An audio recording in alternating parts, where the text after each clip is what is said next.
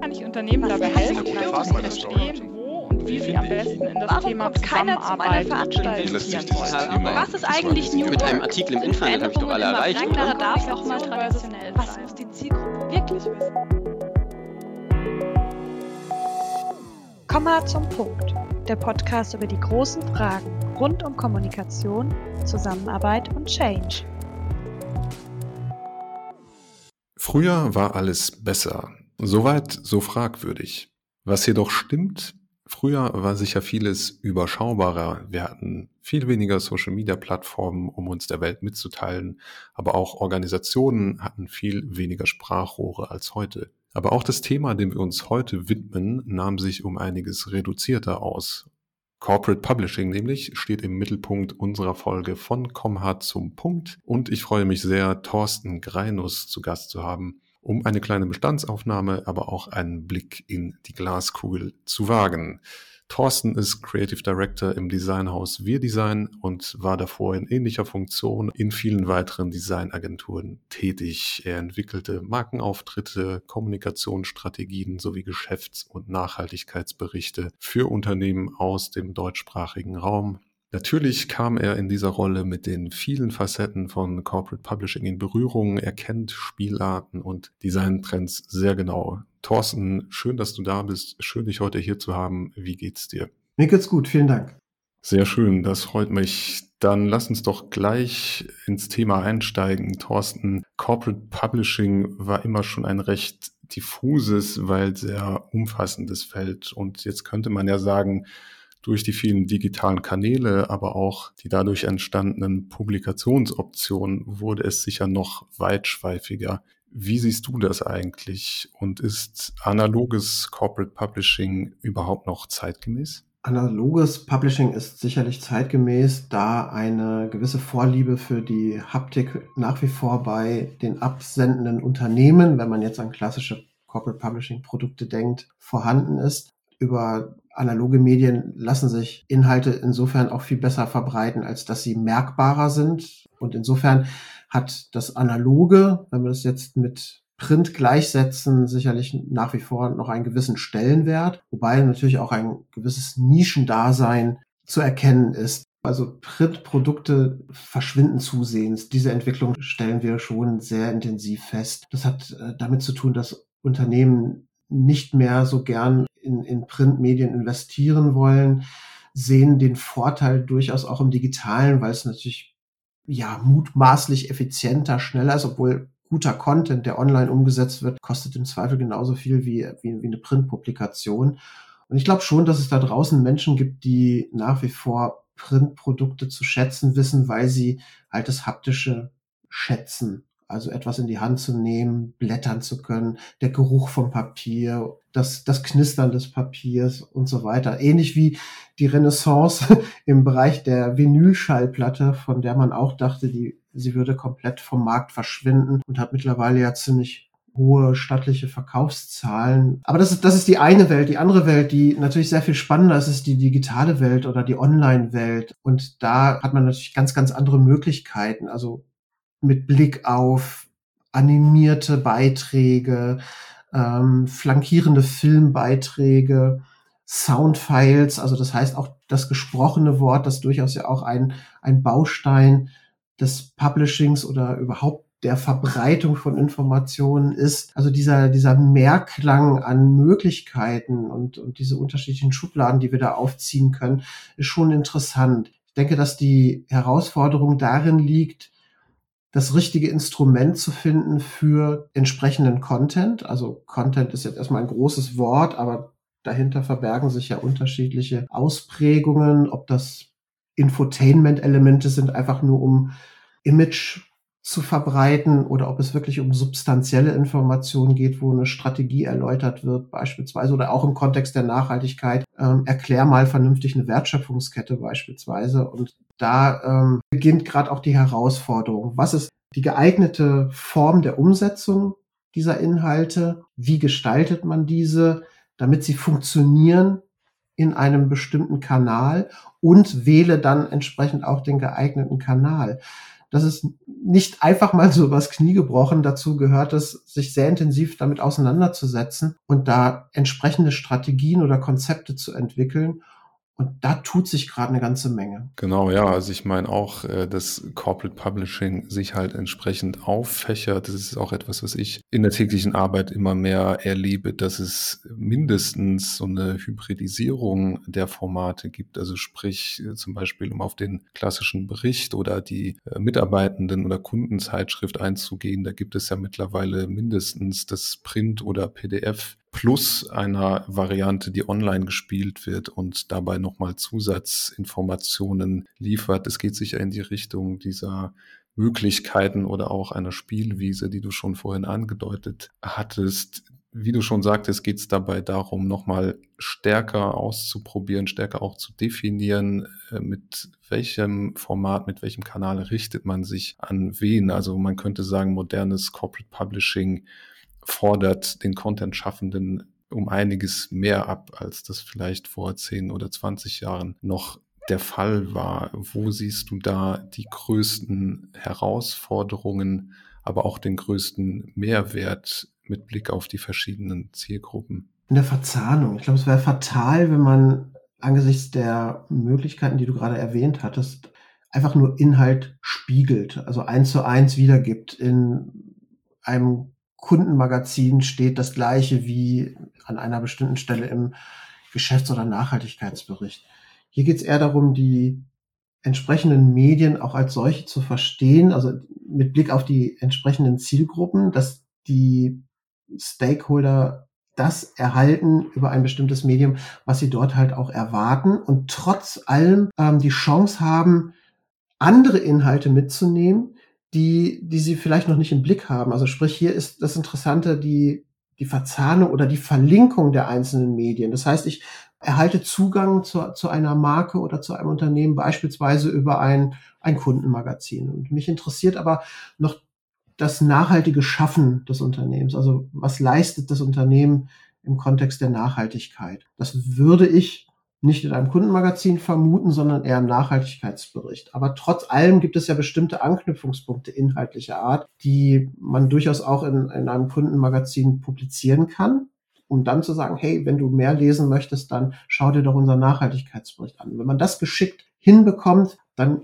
hat man natürlich auch die, die große Chance, die Zielgruppen zu erweitern, also dass man mehr Menschen erreicht mit dem Inhalt und gleichzeitig auch die Relevanz steigert, die Reputation steigert, weil man eben sagt, okay, das, das machen wir nicht für die Tüte, sondern das ist, hat Substanz. Wir bieten Mehrwert und diesen Mehrwert, den können wir entsprechend bieten oder ausspielen, weil wir das alles holistisch im Blick haben. Also das heißt, hier wäre vielleicht sogar auch eine Herausforderung, dass unterschiedliche Abteilungen miteinander interagieren. Also dass diejenigen, die verantwortlich sind für den Nachhaltigkeitsbericht, mal mit den Menschen sprechen, die eher kundenorientiert kommunizieren, um dann zu, auszuloten und zu schauen, wie können wir hier miteinander interagieren, wie können wir Synergien nutzen, wie können wir Brücken schlagen und so weiter. Das, das ist sicherlich eine, eine spannende Herausforderung und ähm, ja, ruft nach einem ganzheitlichen großen Konzept und dadurch ergeben sich dann sicherlich ja auch Lösungen, welcher Kanal der beste ist, für welche Anspruchsgruppen und welchen Content wir wie strukturieren können, so dass man hier eben auch die Synergie nutzen kann. Wir haben einen Autoren, der schreibt vielleicht ein sehr langes Stück, ähm, aber Bausteine daraus lassen sich dann verteilen auf unterschiedliche Kanäle. Ich habe hab das mal beschrieben als ähm, man, man ist so in dieser Rolle eines Content-Dompteurs in, in, der eigenen Manege und du musst halt nur die, die Peitsche richtig schwingen, um den Content äh, dahin zu bringen, wo er hingehört. Ja, das stellt äh, viele Content-Schaffende sicher vor eine Herausforderung. Also die Crossmedialität modernen Corporate Publishings erfordert das Zusammenspiel, äh, das konzertierte Zusammenspiel vieler Akteure. Nun ist es ja auch so, dass äh, Content in diesem Zuge auch sehr modular gehandhabt wird. Also es ist etwas, was mir zumindest auch im täglichen Content-Erschaffung immer wieder auffällt Content ist einfach nicht mehr linear. Geschichten werden auch nicht mehr linear erzählt. Und ich denke, das ist sicher auch nochmal ein Merkmal von modernem Corporate Publishing, wie wir es heute kennen. Würdest du das unterschreiben? Und wenn ja, wo siehst du die Ausdifferenzierungen dieses Corporate Publishings neuer Prägung? Ja, unterschreiben würde ich das auf jeden Fall. Das ist so ein bisschen eine Häppchenmentalität, könnte man auch sagen. Also wir denken, glaube ich, heute eher in Informationseinheiten statt in großen linearen Erzählstücken, so wie du es gerade beschrieben hast. Also dass man eher schaut, äh, wir haben bestimmte Aspekte und die müssen irgendwie gut zusammenpassen. Also man muss eine Kennzahl oder eine Informationsgrafik nicht lange beschreiben, die muss für sich wirken. Drumherum gibt es aber bestimmte andere Aspekte oder Perspektiven, die man aufgreifen muss. Also quasi wie so eine Art Feature oder eine gut gemachte Reportage besteht ja auch aus verschiedenen Bausteinen und so könnte man sich auch einen Artikel oder einen Beitrag vorstellen, der dann entsprechend in einem Kanal, in einem Kommunikationsinstrument ausgespielt wird. Dabei spielt sicherlich eine Rolle, wie man das Ganze strukturiert, welche Informationsbausteine oder Informationseinheiten sind wichtig. Da kommt wieder die von mir häufig zitierte Content-Lasagne ins Spiel, die beschreibt, dass Inhalte eben in verschiedenen Schichten oder Ebenen aufgebaut sein sollten, so dass man sie auch rauslösen kann. Also dass man sagt, okay, ich habe jetzt hier einen, einen Sachzusammenhang, der sehr faktisch ist. Diese Fakten lassen sich multimedial oder besser gesagt im Social-Media-Bereich sicherlich interessant aufbereiten, um halt den Schnellleserinnen was zu bieten, dass die, die vielleicht eher an knackigen Kennzahlen interessiert sind, dass sie dort viel, viel schneller fündig werden oder eben schneller ein Verständnis gewinnen, als ähm, einen langen Text lesen zu müssen. Also insofern ist das ein, ein, eine Ausprägung der, der Modularität und vielleicht auch so eine Art neuer Content-Kultur, die, die gepflegt werden kann und will. Und das ist sicherlich ein, ein spannender Trend, Inhalte komplett anders zu beurteilen. Oder ähnlich äh, wäre auch das Beispiel das alternative oder visuelle Storytelling, dass eben nicht alles nur über das geschriebene Wort stattfinden muss, sondern dass man Inhalte eben auch ja ganz anders informativ aufbereiten kann. Ob das eben so eine Schaubildwelt gegossen wird, die sich erklärt und darüber eine komplette Geschichte erzählt werden kann, oder ob es eben ein Filmbeitrag ist. Auch das ist sicherlich ein ganz, ganz wichtiger Trend oder eine, eine Ausprägung, wie sich Content verändern wird. Ja, Stichwort Trends. Du bist ja jetzt nun auch jemand, der sich designseitig auch viel mit äh, Corporate Publishing beschäftigt hat, beziehungsweise die Designtrends und Entwicklungen äh, im Laufe der letzten Jahrzehnte mitverfolgt und vielleicht auch mitprägt oder mitentwickelt hat. Wie siehst du Corporate Publishing aktuell in der Hinsicht? Also gibt es Designtrends, die sich gerade auch durch das Aufkommen des digitalen Corporate Publishings nochmal stärker durchgesetzt haben? Ja, die Designtrends ähm, sind ja auch im steten Wandel. Also was heute noch aktuell ist, ist morgen schon wieder out und ähm, es ist sehr, sehr schnelllebig geworden. Nichtsdestotrotz gibt es sicherlich ein paar Aspekte, die, die sich halten oder die sich doch auch stärker manifestieren. Das ist einmal der Aspekt der Schnelligkeit. Informationen wollen schnell gelesen werden.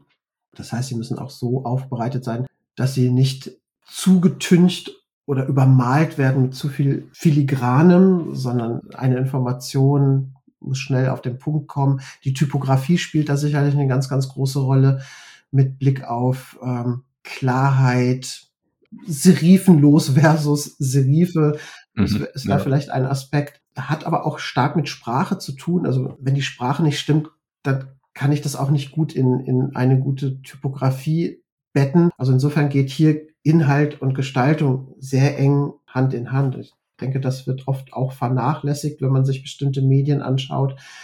Ähm, aber das ist einer der wesentlichen Punkte. Und ein anderer oder eine andere Entwicklung ist die, die festzustellen ist, gerade durch ähm, die Pandemie oder während der Pandemie hat man das oft festgestellt, als Shootings nicht mehr so so intensiv möglich waren. Man hat sehr viel mehr mit Illustrationen oder auch mit Piktogrammen gearbeitet und dadurch hat es so eine, hat Inhalt oder das Publishing so eine gewisse Symbolik äh, gewonnen, die durchaus dann auch flankiert wurde mit ähm, ja, ausdrucksstarken Farbgebungen, so eine gewisse Signaletik oder Strahlkraft, die dabei entstanden ist. Und jetzt in, in einer Zeit, in der wir vielleicht ein bisschen lockerer durchs Leben gehen können, ist sicherlich auch der Wunsch, wieder etwas größer Inhalte auch entsprechend zu bebildern. Und das heißt, dass, dass der Fotografie demzufolge auch wieder ein bisschen mehr ja, Bedeutung zugesprochen wird. Und das wäre halt auch der, der große Wunsch, denn ein starkes Bild kann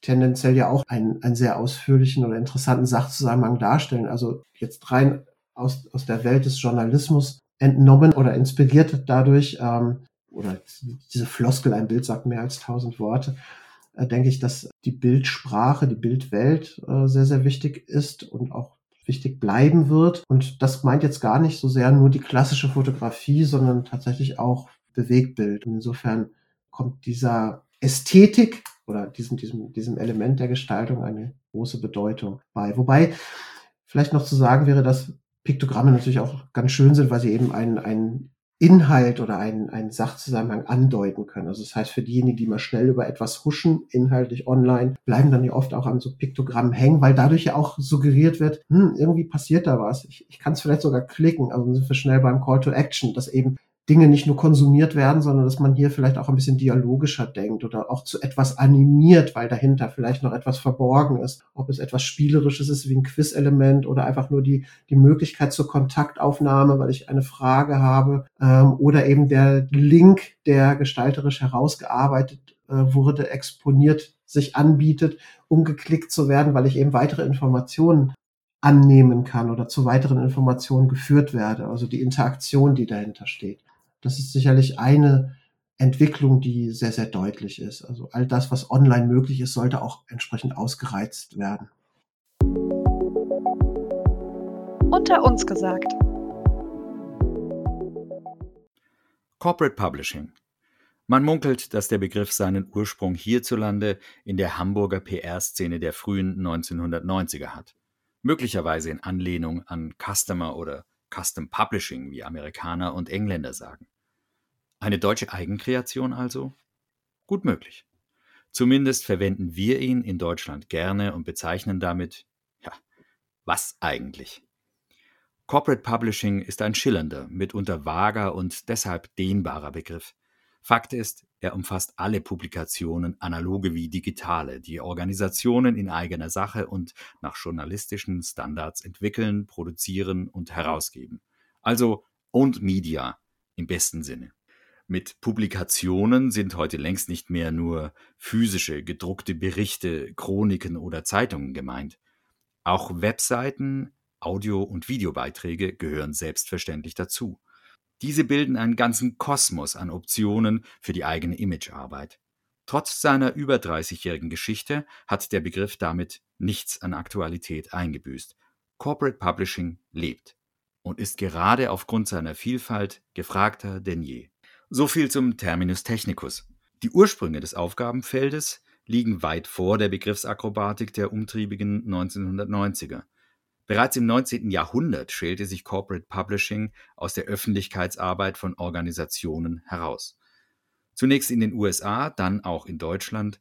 Sogenannte Hauszeitschriften oder Hausmitteilungen gehörten schon in der Weimarer Republik zu den damals gängigen Unternehmensmedien.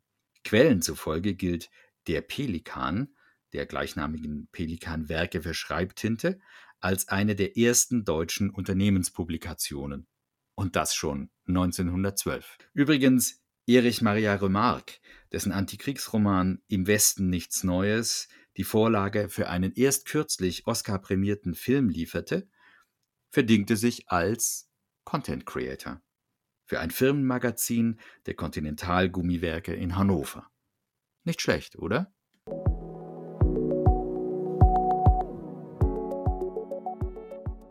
Ja, genau, die, die Visualität, Interaktivität, Crossmedialität, das sind jetzt sicher alles wirklich Eigenschaften modernen Corporate Publishings, die das Aufgabenfeld, den Bereich stark charakterisieren. Ich fand es interessant, dass du eben das Thema Signaletik und auch Piktogramme und dergleichen erwähnt hast. Das sind ja nun wiederum Layout oder Design Tools, mit denen man auch irgendwo, aber widersprich mir da gerne vielleicht so eine Art Retro-Charme auch nochmal wieder reinbringt. Also sprich, das digitale Corporate Publishing hat damit wiederum Anklänge an äh, seine früheren nicht digitalen Formen. Lässt sich sowas wie eine Retrowelle vielleicht auch in der aktuellen Entwicklung bemerken?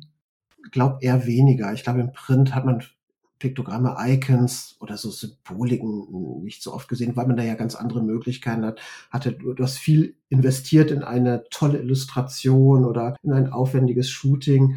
Da ist dann für anderes quasi kein Raum mehr oder es würde sich kannibalisieren, weil man natürlich dem, wo man viel investiert hat, auch entsprechenden Raum schenken möchte. Ich vermute eher, dass wir wenn wir in zwei, zwei Jahren draufschauen, dass wir dann das Gefühl haben, bestimmte Entwicklungen, die sich jetzt deutlich herausarbeiten, dass die irgendwie schon wieder retro wirken, weil, wie vorhin schon angedeutet, die Welt ist ja so schnelllebig und auch die Entwicklungen sind so schnelllebig. Insofern es ist eher momentan so eine Art Gleichmacherei, also irgendwie so eine Uniformität, mhm. die aufkommt, die online natürlich auch durch, durch technische Bedingungen oder vielleicht auch Restriktionen eher ja, sehr gleichförmig wirken. Man hat einen Header, dann kommt ein Bild, ein bisschen Text, dann wieder eine Grafik, dann so etwas, also so dieses, wie vorhin schon gesagt, das Modulare ist ja wichtig, dadurch, dass wir eben so in dieser, dieser, durch diese Content-Snack-Ästhetik getrieben werden, weil eben bestimmte Informationseinheiten äh, schnell erfasst werden wollen. Also insofern ist es sicherlich ein, ein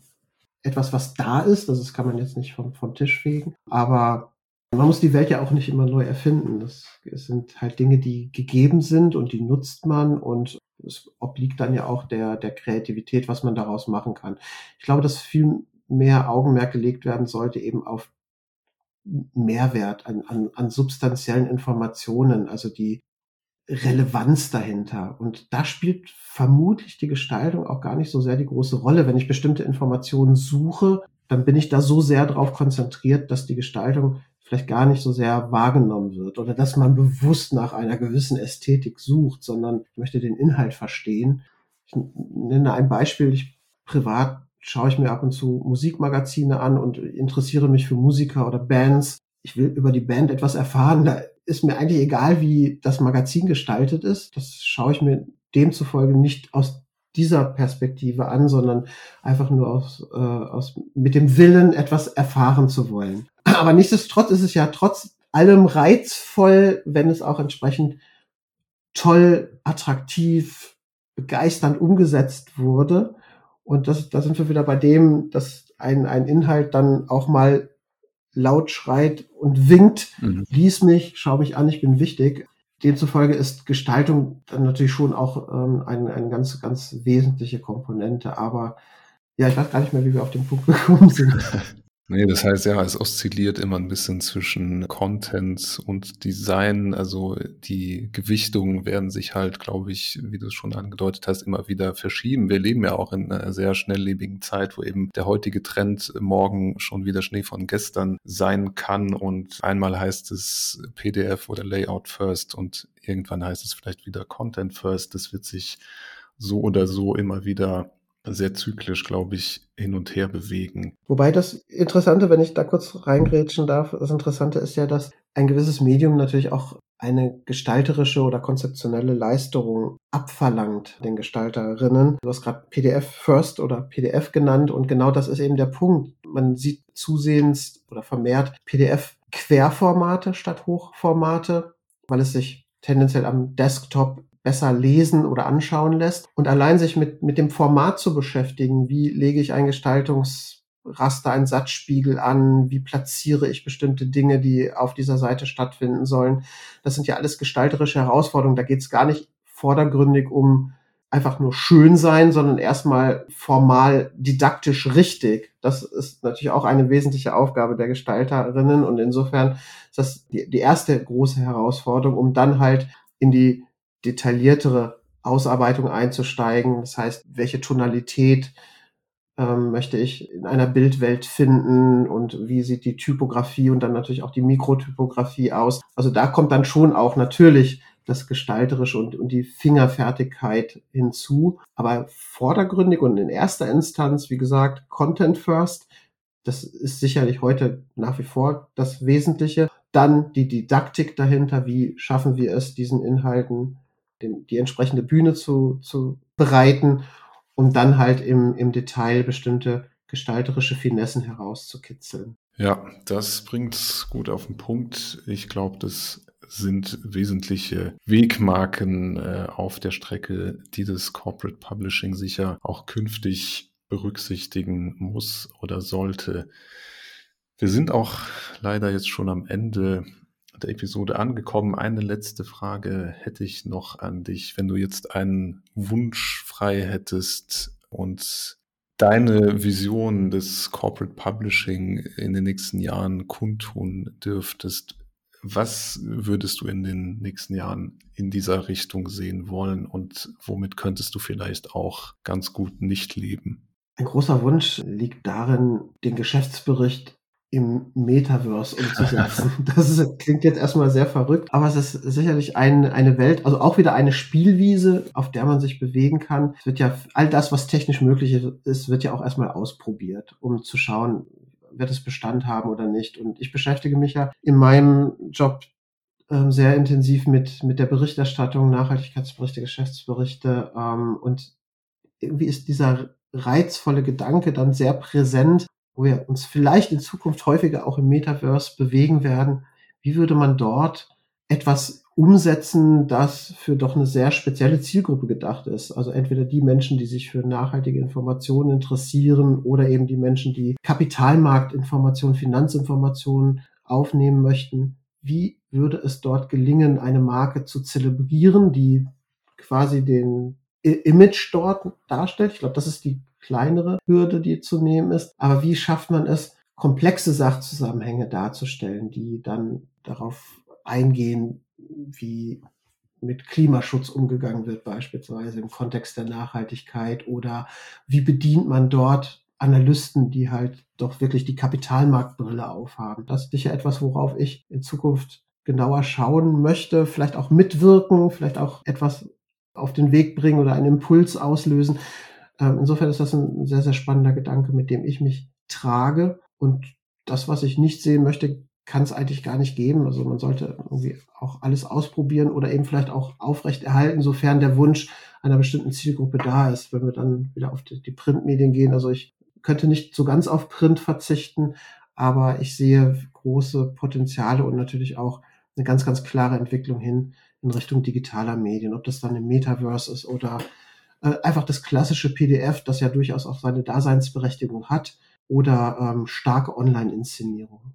Ist auf jeden Fall eine spannende Vorstellung, ein komplexes Thema oder unterschiedlichste Themen, die es halt in Unternehmen und Organisationen so gibt, eben ganzheitlich und auch real erlebbar zu machen. Von daher finde ich diese Vorstellung, sowas mal in Metaverse umzusetzen, wirklich sehr reizvoll. Und eine, eine, spannende Zukunftsvision, auf jeden Fall auch einen spannenden Abschluss dieses Podcasts. Ich hoffe, dass du das natürlich auch nochmal umsetzen kannst und lass mich auf jeden Fall wissen, wie es wurde, wie du dich damit geschlagen hast. Thorsten, vielen Dank auf jeden Fall für deine Zeit heute, für die spannenden Einblicke in das weite Feld Corporate Publishing und bis zum nächsten Mal vielleicht. Ja, vielen Dank, würde mich freuen. Das war Komma zum Punkt, ein Podcast von Komma Consulting. Vielen Dank fürs Zuhören.